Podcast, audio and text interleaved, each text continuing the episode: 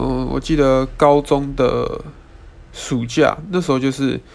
好像还刚开始那个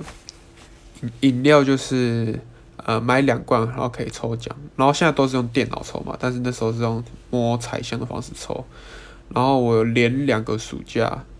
都有抽到一块，就是我自己觉得是还蛮骄傲，而且有一次的抽一块的经验是我那时候就拿了两个午午后的红茶，